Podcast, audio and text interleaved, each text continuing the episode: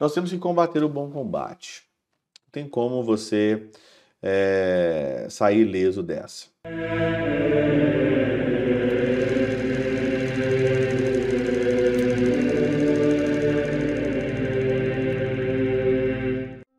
Em nome do Pai, do Filho e do Espírito Santo. Amém. Olá, meus queridos amigos, meus queridos irmãos, nos encontramos mais uma vez aqui no nosso Teós, Viva de Coriezo, Pericor Maria, nesse dia 31 de agosto de 2023, nós estamos na 21ª semana do nosso tempo comum. Nesse dia 31 aqui de agosto, último dia do nosso mês, né, praticamente, nós vamos então entrar agora em Mateus no capítulo 24, versículo de 42 a 51, e nós vamos começar então aqui agora a falar sobre o fim dos tempos, falar sobre a vinda de nosso Senhor Jesus Cristo, é um tema sempre muito atual. E o Senhor começa o evangelho dizendo isso, né? Ficai atentos, porque não sabeis em que dia virá o Senhor. Compreendei bem isso, se o dono da casa soubesse a que horas viria o ladrão, certamente vigiaria e não deixaria que a sua casa fosse arrombada. Com certeza, né? Então ficai preparados, vigiai. Lógico, o evangelho é catequese e nós vamos então usar a catequese da Catena Hora para saber quais são as alegorias que estão embutidas dentro do evangelho. Por exemplo, aqui Orígenes diz o seguinte: O pai de família é o entendimento do homem, sua casa é a alma, o ladrão é o diabo. Então, o pai de família é o entendimento do homem, a sua casa é a alma, o ladrão é o diabo.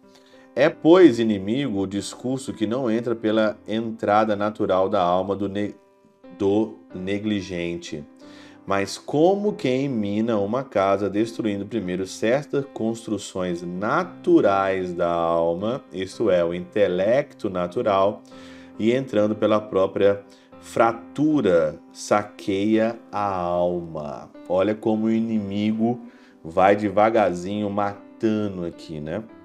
Algumas vezes, alguém encontra o ladrão no próprio ato de cavar e, prendendo, lança-lhe discurso contundente e o mata. O ladrão, por outro lado, não vem de dia, quando a alma do homem aplica, aplicado está iluminada pelo sol da justiça, mas de noite, isto é, no tempo da malícia permanente. Ele vem no meio da malícia e nós estamos de fato no meio dessa malícia, né? E às vezes a gente descuida, o diabo entra e destrói a nossa casa através do ouvido, dos nossos sentidos, através das músicas, das palavras, das conversas, né? Do ambiente, né? Promíscuo que a gente às vezes vive, o ambiente do trabalho, da vida, né? Isso daí entra com uma facilidade quando você vê, você já está envolvido ali, você já não consegue mais sair. Se alguém estiver nesta noite, é possível que, mesmo que não tenha a força do sol, pelo menos seja iluminado com algum brilho da palavra, que é a lâmpada. Permanecerá ainda agora na malícia, mas tendo um propósito melhor e a vigilância para quem para que um tal propósito não seja minado. Então aqui ele fala sobre a palavra, obedecer a palavra, iluminar, ser iluminado pela palavra quando você está nessa noite da malícia. Nós estamos todos, na realidade, na noite da malícia, né? Que esse mundo é um mundo malicioso. Esse mundo, ele tem um único rei, que é o rei do diabo, né? É o rei do demônio. Nós todos nós sabemos disso daí. E aí continua: ou no tempo das tentações ou de qualquer calamidade, é quando o ladrão, sobretudo, costuma vir querendo minar a casa da alma. O ladrão vem para minar a casa da, da alma. Porque hoje, no mundo que nós vivemos, é, o mal ele está maquiado, ele vem muito bem aqui argumentado que tudo é bom.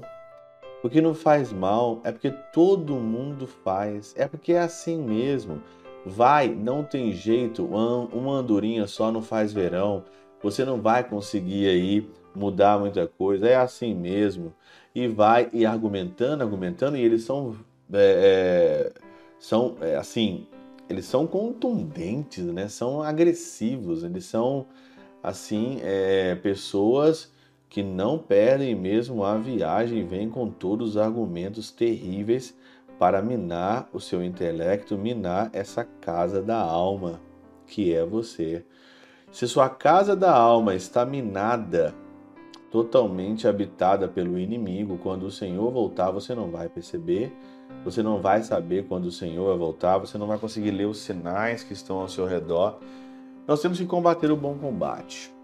Tem como você é, sair ileso dessa. Você tem que lutar contra o inimigo, contra o ladrão que bate na porta, e tem que lutar para não deixar a tua casa ser invadida nessa noite e ser habitada pelo inimigo. Pela intercessão de São Chabel de Mangluf, São Padre Pio de Peltrautina, Santa Teresinha do Menino Jesus e do Doce Coração de Maria, Deus Todo-Poderoso vos abençoe. Pai, Filho e Espírito Santo, Deus sobre vós e convosco permaneça para sempre. Amém.